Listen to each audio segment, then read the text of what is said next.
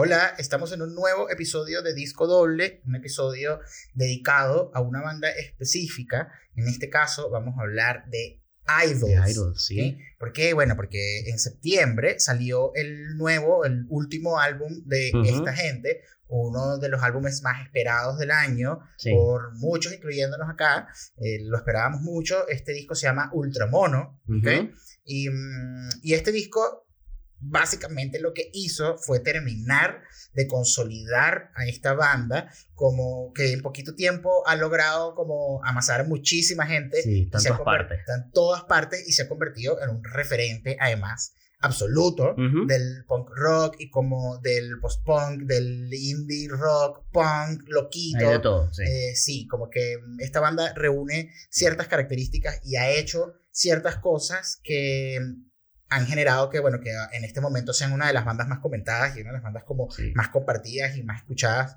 En una escena que si bien es un poco un poquito under, ya igual vamos a ver en este, está en este que se está eh, masificando.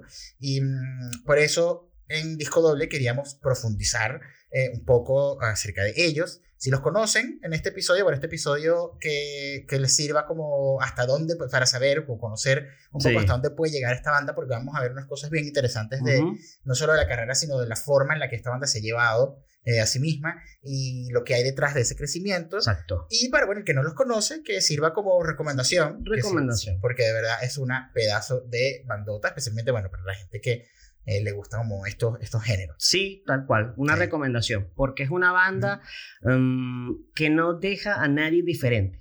o sea, yo creo que una persona que no conozca la banda empieza a escuchar eso y algo genera, alguna reacción. Y eso creo que es una de las cosas más valiosas que está, tiene esta banda, como tú decías, que mezcla un punk, indie, en algún momento hasta se hablaba un poco más de ellos en, círculos como de post-punk. Claro. Aunque ellos mismos decían, nosotros no somos una banda de punk, como que no, no quieren que los etiqueten de esa manera.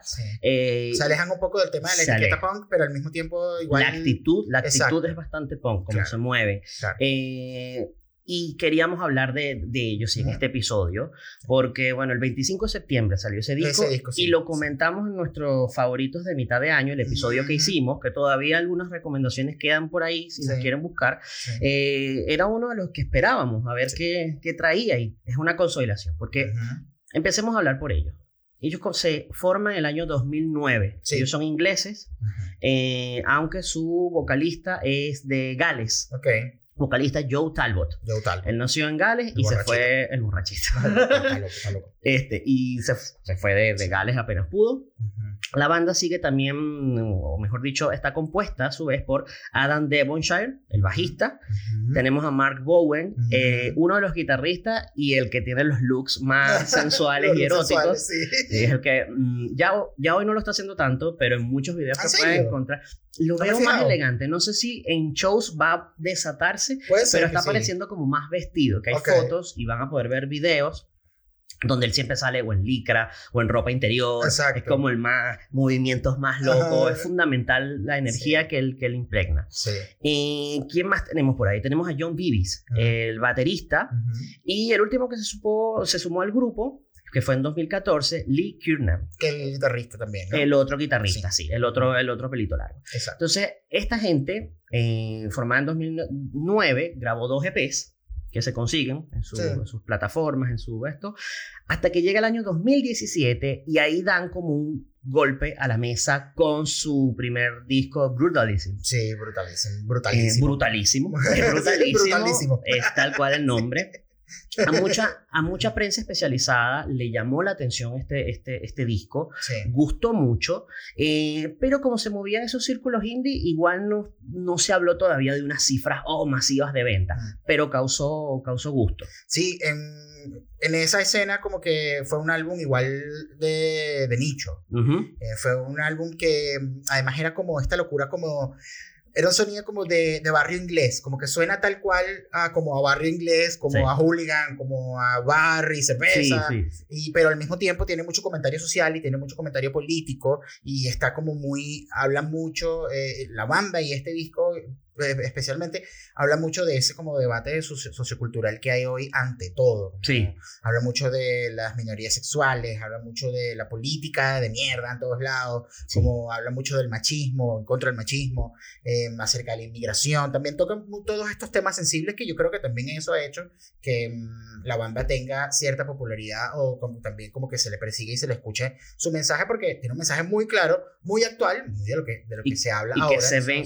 se ven como suenan, pero tocan estas temáticas, que uno podría decir a esta gente es pura diversión. Claro. Y, y no, toca esos temas de manera muy, muy directa. Hay veces que las letras son un poquito cringe, pero igual, pero en, verdad, este, en verdad se siente y se entiende el, el mensaje.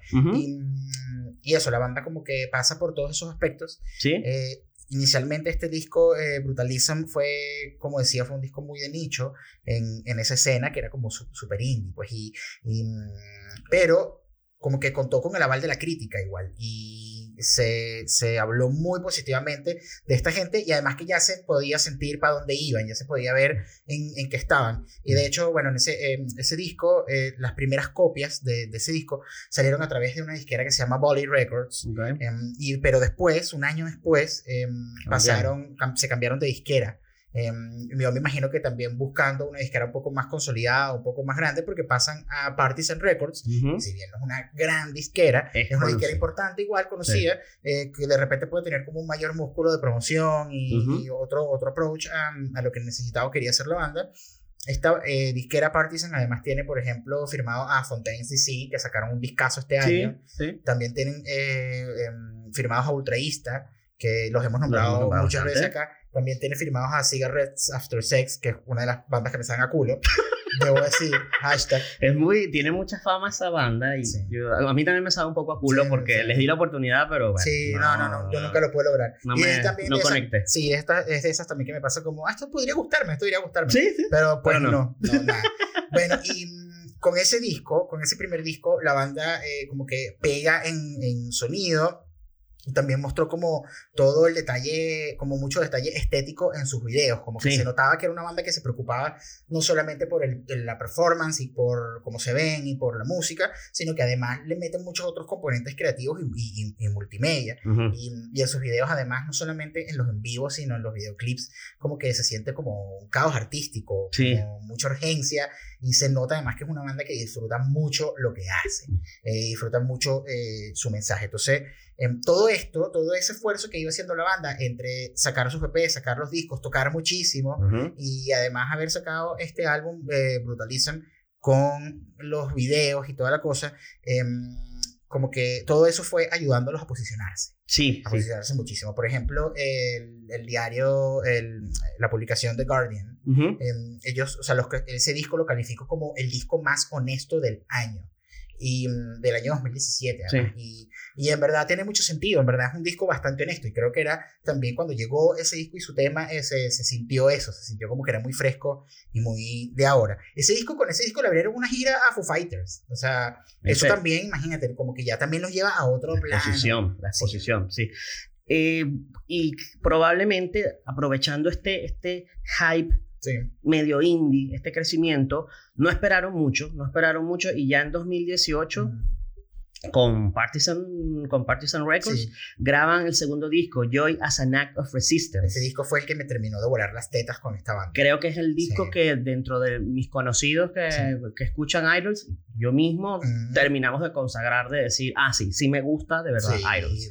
Y es el disco, mm, además la portada llamativa es una foto, una pelea que hubo en una boda, alguien tomó la foto y el vocalista Talbot se la consiguió en Instagram y la Claro. La, utilizó, la utilizó para la portada del disco. Pero con este disco, fíjense que en el otro decíamos que no se podía hablar todavía de tantas cifras. Aquí ya quedan en el quinto puesto de los discos más vendidos de Inglaterra.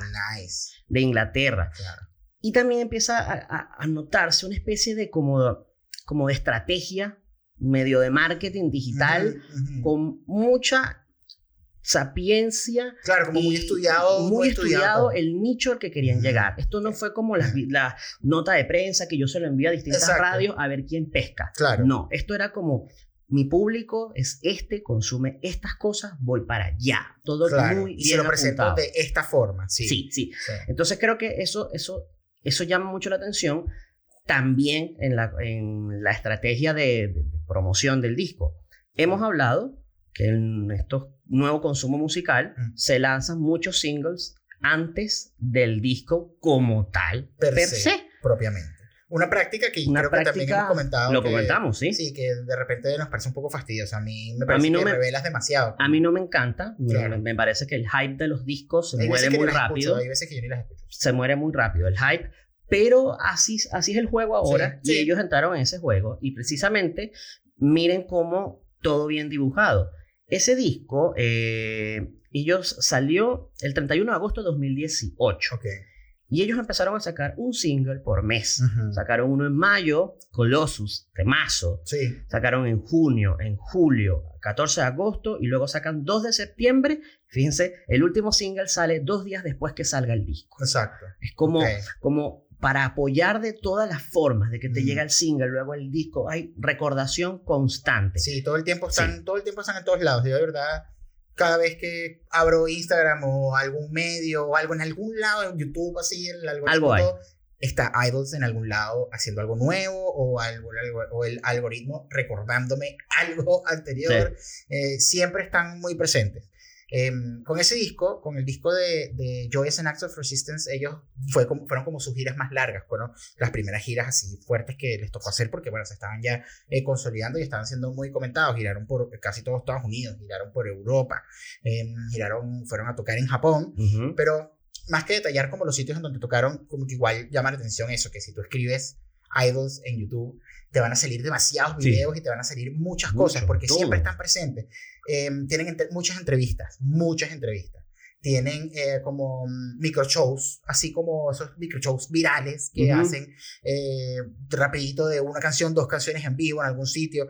Em, como que además en todos sus videos en vivo se nota que la banda deja todo igual que como si fuese eh, vivo en el escenario y te deja además con esas ganas de querer verlo en vivo. porque de verdad es un trailer de, lo que, de la experiencia que se puede tener en vivo. Sí, y además es una banda que se preocupa mucho por sonar en disco como suenan en vivo y sin embargo yo creo que en, vivo suenan hasta mejor. Brutal. Hasta mejor, sí.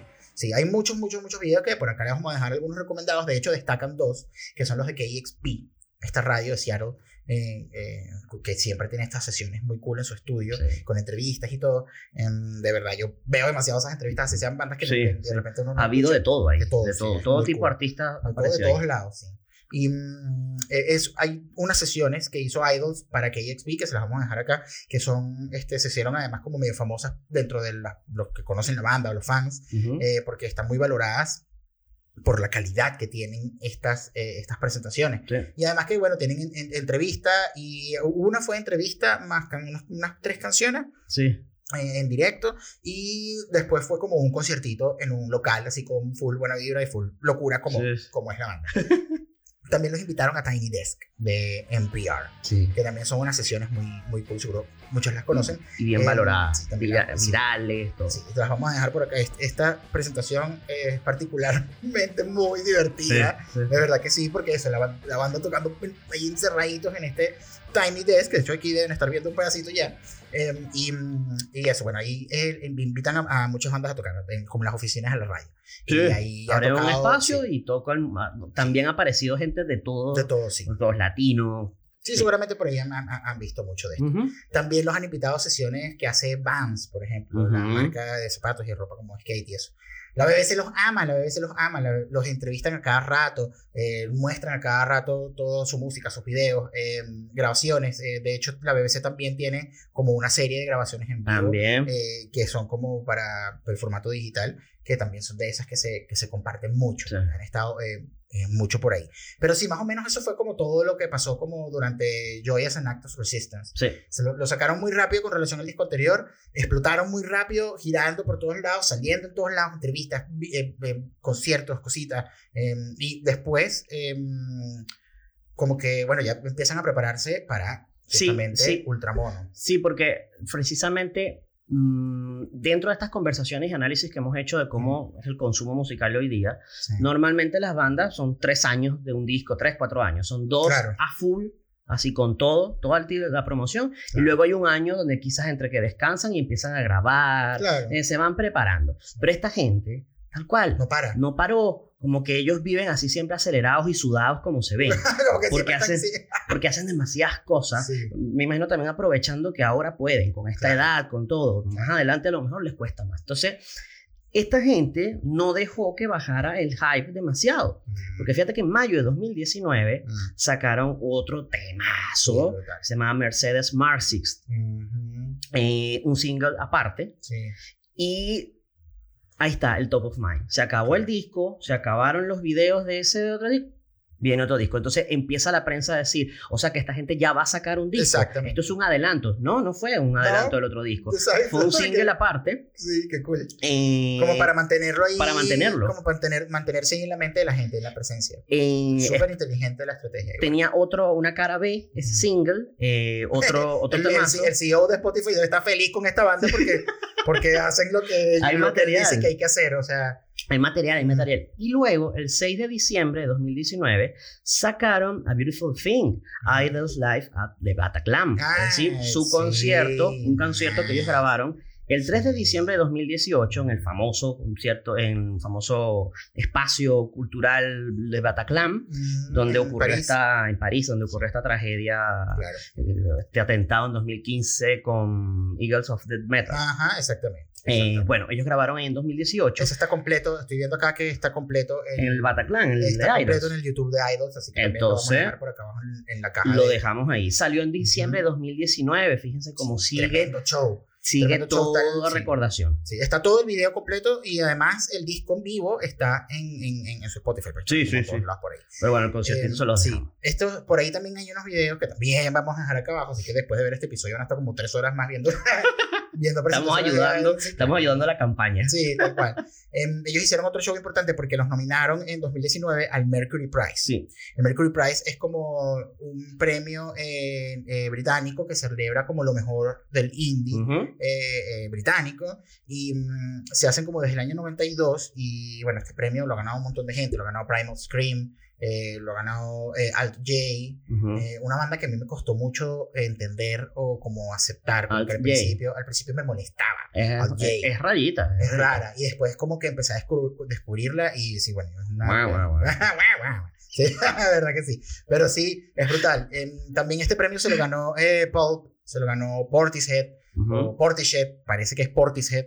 Después vamos a hablar de eso, por ahí tenemos el tema de... Los de, sí, Complicaciones para decir nombres de bandas. Sí, las bandas mal pronunciadas. Em, Arctic Monkeys también se llevó a ganar este premio. Es un premio importante y a ellos los invitaron eh, a esta cuestión a tocar. Y esto era además muy cómico porque era como una ceremonia de unos premios en un sitio cool. Con, una, el público eran como Ellos estaban nominados. claro, estaban nominados, está, exactamente. Y, y estaba como el público estaba como en unas mesas eh, como, así como los, los Emmy, pues estos premios, que está como el jurado y está el público los nominados están todos en unas mesas abajo, que si como un whiskycito. Los Golden Globes también son así. Vestidos como de gala. Y están estos dementes partiendo el escenario eh, con esta locura de música en estos premios. Y es probablemente yo creo que una de las mejores eh, presentaciones que, tienen, ellos en vivo. Además, esta ceremonia tenía todo un contexto eh, con el Brexit y tenía sí, el tema de Boris muy político. Sí, fue, sí, exacto. Tenía un, contexto político eh, comprometido ahí interesante. Y entonces, ah, ellos llegan como a reventar esta cosa. Creo que no ganaron. No, no, no, ganaron. ganó, Un, ganó un rapero. Un rapero. Eh, pero da lo mismo que no ganaran porque ya son ultra famosos y aquí los tenemos, hablando de, ellos. Tal cual. Eh, y así llegó el otro disco, sí. Eh, finalmente Ultramon. Sí, eh, ahora, en, en, 2020, como les comentábamos, que a pesar de, de la pandemia, la banda ha seguido dándole sin parar. de hecho, tenían, tenían una ruta trazada como de dos años para la promoción de este disco y tuvieron que cortar ese plan y cambiar todo porque, porque bueno, porque todo, todo se cagó, básicamente. Estuvieron este año muy activos con el tema de la promoción del disco y además volvieron a repetir la fórmula, del video, del single con video, un, uno por mes. hasta el lanzamiento del disco y con todo y que el, está, estaba complicado el tema de la, de la pandemia y todo como para de repente producir un video o algo así. Lo Acá la diferencia sí lo resolvieron igual, entonces no sé, lo resolvieron de forma muy creativa y eso es algo que es una banda muy recursiva también, como es, eh, es muy rápida para utilizar los recursos que pueda tener en un contexto tan fastidioso como sí. Y mm, comenzaron con el video de Mr. Motivator, ese fue el, primer single del disco, que lo hicieron además con ayuda de los fanáticos y de amigos y tal, porque le pidieron a la gente como que se filmara en su casa, se grabara eh, haciendo como una rutina de ejercicio. Después hicieron un montaje con todo eso y, bueno, un video eh, ah, divertido que además le queda buenísimo para Exacto, música. Exacto, porque es muy movida. Taran, sí, sí. Después vino Grounds, que es un temazo. Mi favorito del disco. Sí. Mi favorito del disco. Yo creo que también es mi favorito del disco. Y también fue una idea sencilla, el vocalista simplemente se montó en un carro y empezó a manejar durante un atardecer, no, un amanecer, creo que fue, eh, en la ciudad donde él vive y, y, chao. Y chao, listo. Es un video lindo igual. Como... Y quedaba bien, te mantenía atento porque ve, ves, el, ves el camino, entonces estás como pendiente del tema, no sé. además como esperando que pase algo, porque es como, no va a pasar algo, no, porque eso, cuando sale el video uno estaba como pendiente, ya, pero ¿cómo lo hicieron? Bueno, luego llegó mi video favorito, que es el que le siguió a ese, que es AIM. AIM, AIM el himno, un himno. Eh, porque lo mismo, se vuelven a subir, pero esta vez todos los integrantes de la banda se sube cada uno a su auto, pero acompañados de su papá o su mamá. Ah, Entonces son estos tipos que uno ve como unos borrachos, sucios, lo que sea, y están todos arregladitos, bonitos, con sus papás viejitos, demasiado tierno el tema, y es una muy buena canción. Ese es el tercer, ese fue el tercer single. El tercer single. Luego viene eh, Model Village, otra canción movida, otro muy buen tema, y en este video que por cierto es una canción que escribió el vocalista Joe Talbot, ah, Talbot eh, precisamente de su idea de por qué se fue apenas pudo de su pueblo natal en ah, Gales. porque era un pueblo que él veía que no muerto.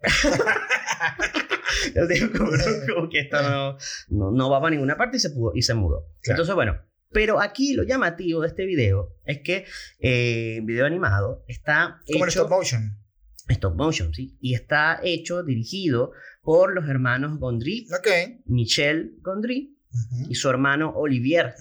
Olivier, Olivier. Olivier, ¿verdad? Porque es francés, sí. Olivier. eh, y en este video estaba producido por la gente de WeTransfer. Qué cool. ¿Qué es WeTransfer si no lo, si no lo utilizan? Básicamente uno de los líderes en servicios de transferencia de archivos, eh, una nube mm, muy utilizada en agencias digitales entonces, fíjense cómo vuelve a calzar esta cuestión digital. Si no conoces WeTransfer, te da igual. Y además, WeTransfer es muy cool con eso. El otro día me encontré, justamente me encontré un, un mandando WeTransfer, eh, me encontré una cuestión de Fontaine's DC. Em, que era como unos mandamientos, una cosa así, eh, escritos por el vocalista. Eh, muy cool, WeTransfer como que hace mucho estas cosas. Y bueno, eso, auspiciaron de alguna forma este video que también se lo vamos a dejar aquí. No, y les, vamos a dejar, y además el video hay un behind the scenes donde vemos a Talbot hablando con los hermanos como planificando un poco cómo va a ser el video, brifiando y, y un poco el proceso creativo. Muy cool también. Otra cosa que les vamos a dejar, bueno, no, no, le podemos dejar todo ese video, pero sí la entrevista, una tercera participación en la radio, este, KXP. y los vuelven a invitar, pero además aquí a la banda le sirve esta invitación como entrenamiento a unas a tres conciertos que ofrecieron vía streaming, nuevamente resolviendo con el asunto de la pandemia tres conciertos vía streaming que vendieron desde, desde Abbey Road, ah, el famoso Abbey Road, los estudios. Entonces ellos grabaron esto y esa tercera entrevista aquí a XP, eh, ellos aparecen tocando y tocaron para grabar pensando en la radio. Entonces no es lo mismo que la gente después vio cuando pagó su entrada. claro, porque cuando pagaron la entrada ya era como un concierto. Claro, un, concierto en directo. En, esta, en este estudio. En streaming también se los vamos a dejar por ahí. Y bueno, tocaron incluso unos covers de, de, los Beatles, de los Ramones. Eh, y The Strokes también. The Strokes también, Reptilia. Sí. Así que muy cool. Sí. Ultramono. Ultramono, ajá. ¿Qué opináis? ¿Qué opináis de Ultramono? A mí me gustó muchísimo. Me gustó muchísimo. Quiero ver en unos meses si me sigue gustando tanto, si me sigue generando la muy buena. Creo que te lo comenté en una de por qué me había gustado tanto. Es un disco, dijimos, muy real. Es muy directo. Y precisamente por esa dirección que tiene y esa eh, necesidad de ir directo al grano, también yo lo siento sonoramente. Sí, o sea, como un que, poco más minimalista también este disco. Sí, quizás no inventaron tanto, entonces como que las guitarras o los bajos, los ritmos de la batería de una se sienten y te atrapan desde los primeros 30 segundos. Entonces, ese sentido y esa buena energía, yo quiero ver si la, si la sigo sintiendo en unos meses, porque por ahora hasta puede estar en mis favoritos. Claro, sí. ¿Tú em, También me gustó mucho, me sorprendió mucho, que también era como un poquito simple, eh, eh, como comparado con los anteriores, pero eso no, o sea, no, es que sea algo malo, más bien eh, le aporta porque al ser más digerible también el mensaje llega más rápido y a mí me parece que es un disco que te, que, que, te da como una sensación de querer seguir escuchando porque quieres seguir descubriendo, como quieres descubrir qué más tienen que decir o qué más va a pasar porque de verdad la música es muy cool, muy interesante y muy, muy, muy cómica también, muy divertido. Este disco cuando salió en la primera semana vendió como 20 mil copias. Ah, sí, eso nos faltaba, que volvió, siguió escalando sí, posiciones. siguieron escalando eh, y ya llegaron como, eh, llegaron al puesto uno en Inglaterra, Inglaterra. durante los días de las semanas de, de lanzamiento en Estados Unidos llegaron a un quinto lugar, que igual, bueno, las diferencias que hemos hablado. No creo que, no sé si fue quinto o no, cincuenta. exacto, no, sí, claro, fue una cosa, claro. Pero apareció que hemos dicho que muchas veces Estados Unidos no está ni ahí con lo que los ingleses consumen. Bueno, que tú seas idol, si aparezcas en un 50, no sé, Billboard o algo así, es gigante. Igual, sí. Sí, y mm, a la mayoría de los medios, además, este disco le gustó mucho. Eh, en, general le dieron como muy, muy, muy buenos reviews. Metacritic, que es como que es un agregador, sí, es un agregador, eh, le dieron como 76 de 100, que es un súper buen Muy buen puntaje. Eh, obviamente la gente de Pitchfork se cagó en esta máquina y dijo cualquier idiotez, como que bueno, o sea, igual es una percepción que yo he visto por ahí de comentarios, pero igual como que puede ser una opinión acerca de esta banda, de repente para los que no les gusta tanto o algo así, pero que la consideran un poquito como forzada también en el discurso. Eh, y eso también, eso también puede pasar, como que eso también puede ser una interpretación de esto. Pero eso es más, más o menos lo que, lo que dijo como, yo, yo A mí, por ejemplo, lo hemos dicho, nos parece que a veces Pitchfork son unos cogidos con las, con, con las de Claro que forma parte de su línea editorial y de su forma de hacer las cosas para. Sí, como el cómo critican los discos. Bueno, en fin, cada quien. la subjetividad de esto. Pero um, precisamente yo no, no, estoy de acuerdo con, con ese tipo de opiniones porque yo siento que hay bandas para todo. Hay bandas que se tienen que ir en, una, en un discurso político mucho más allá y están este tipo de bandas que tienen que ir directo con un mensaje muy corto para un nicho que necesita la idea así, sembrar la idea rápido. Entonces hay todo tipo de discursos y así como hay música para cada tipo de personas, también hay discursos. Entonces no me molesta que esta gente sea como... Y que igual ellos siempre han tenido claro lo que quieran. Como que con este disco eh, de hecho, este disco ellos dijeron que fue como una respuesta a Joy as an Act of Resistance. Eh, como que se dieron cuenta que durante la grabación de, de Joy eh, hubo cosas desde el punto de vista sonoro que no lograron y desde el punto de vista de mensaje que, para, que ellos consideraron que querían hacer y para el, en, ese disco no quedó tan así. Y por eso también como que tuvieron la urgencia de comenzar a, a, crear y a componer y a producir el Ultramono. Eh, para poder como verse en la capacidad y reconocer que tienen la capacidad de hacer lo que querían hacer como realmente lo querían hacer. Y ha sido también como una especie de, ir perfeccionando, eh, esta banda ha seguido como perfeccionando dentro de su arte y de su estilo. Totalmente. Eso es full, full, full eh, importante y se aprecia mucho. Y eso, que es que lo, lo que dije hace rato, se nota que es una banda que disfruta mucho lo que hace tanto como para tener que producir tan rápido contenido y música para seguir dando el mensaje que, que, se lo toman bastante en serio. Y creo, creo que eso calza eh, con precisamente lo que ellos quieren, que siempre han sabido lo que quieren, porque eh, probablemente por eso componen de una forma que les permita a ellos luego trasladarlo en directo. Ellos no se van a ir en pensando, uff, necesito traer estos instrumentos, porque luego en nivel en vivo pones a parir al productor a buscar ese, ese piano de cola y ese saxofón y ese violonchelo. Entonces, esta gente es, no, ¿cómo podemos sonar en vivo? Vamos con eso. Entonces, ese tipo de, de mentalidad te muestra que, que, se quieren, quieren permanecer muy, muy fieles. Me gusta mucho cuando las bandas hacen eso y piensan de esa forma. Eh, no en detrimento de las otras no, técnicas. Cada quien su, pero, me gusta mucho cuando, cuando piensan su música y su performance y su sonido, lo piensan desde eh, o para el en vivo también, como para sonar tanto en el disco como en vivo sonar igual. Yo lo aprecio mucho porque además em, eh, se presta mucho para la experimentación técnica, para la experimentación de producción, como poder saber si, bueno, quiero sonar así. ¿Puede sonar así el disco? Sí puede sonar así en vivo, también, dale, como, O, no, hay que modificar aquí. Eso me parece eh, muy cool. Hay muchas bandas que últimamente lo, lo, lo están haciendo.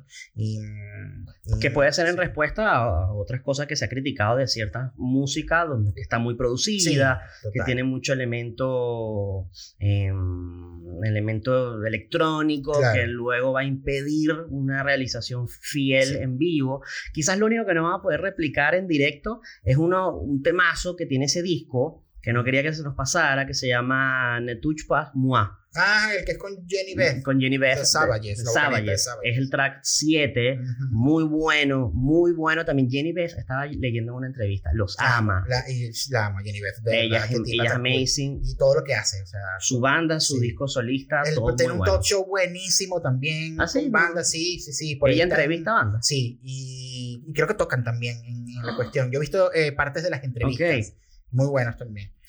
Bueno, mm. eh, retomando la, idea con Idols, precisamente, entonces esta gente quiere ser como lo suficientemente capaz de, bien sea un show de 200 personas o de 50 mil personas, brindarle la misma emoción, la misma energía. Qué bueno. Y yo creo que parte también de ese éxito y de esa visión que tú dices de, involucrarse en todo y poder cumplir con todo, puedes también tener que ver con su manager.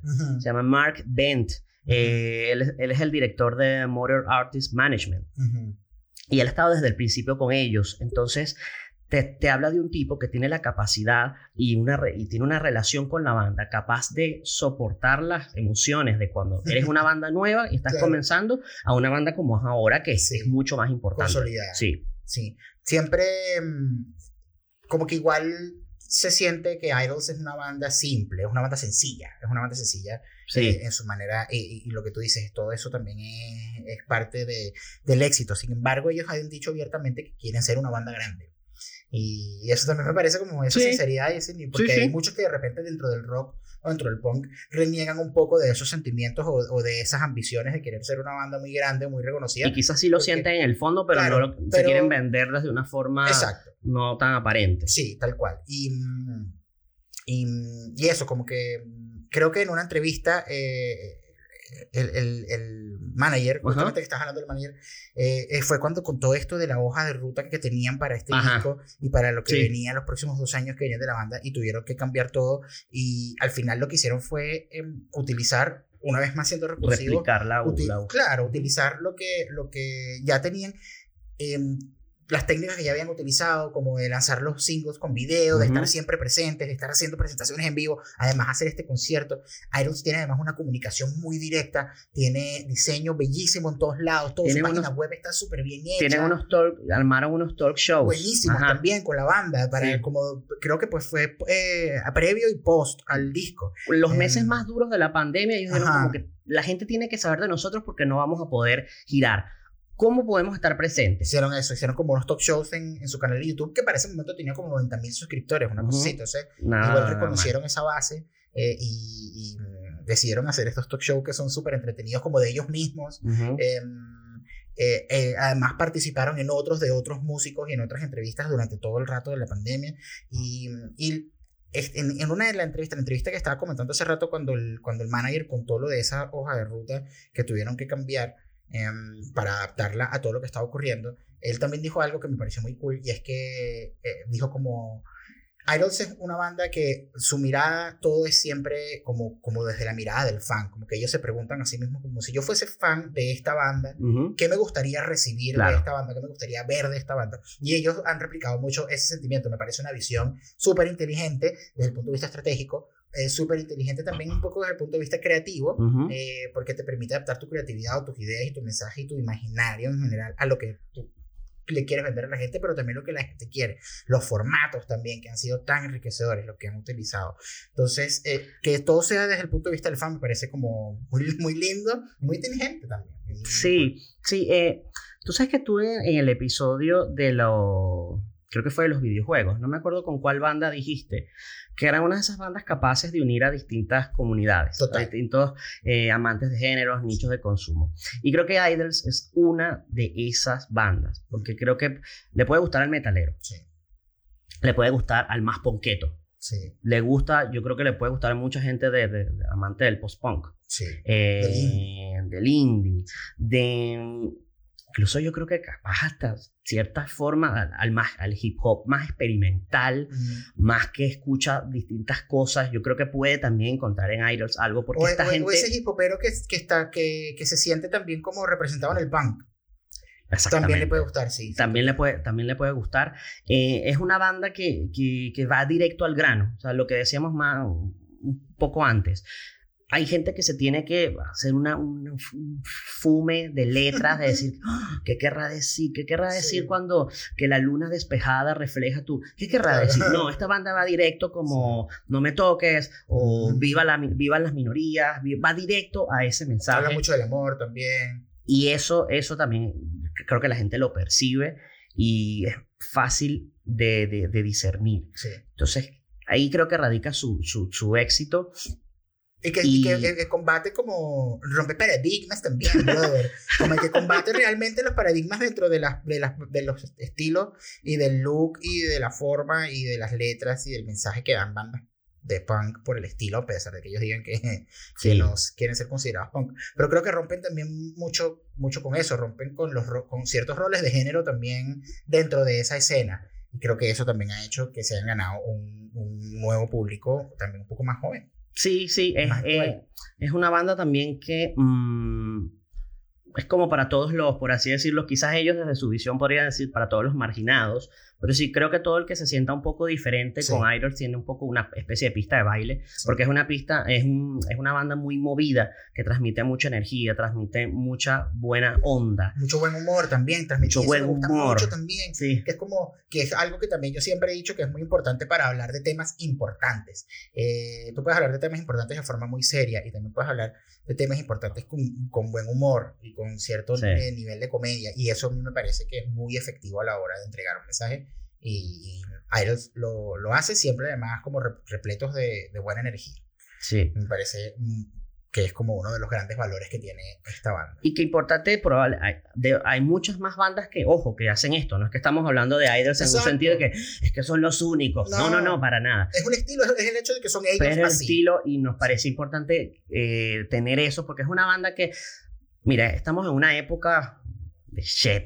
es una época donde hay peleas por todos, o sea, donde la polarización se manifiesta, hasta de qué tipo de salsa le echas a la hamburguesa y por qué estás comiendo hamburguesa, porque eso produce tal cosa, por esto. Todo es una pelea, todo es un debate político, todo es una discusión y una duda de... Todo es extremo y todo es un rollo. Todo, o sea, se duda de todo, pero se cree también todo. Y dentro de ese juego, y lo que implique y signifique, ahí está Idols con esos tópicos, con la buena energía y con, el, con un discurso que yo creo que no hace para nada mal, sino que cala perfectamente. Tal cual, sí.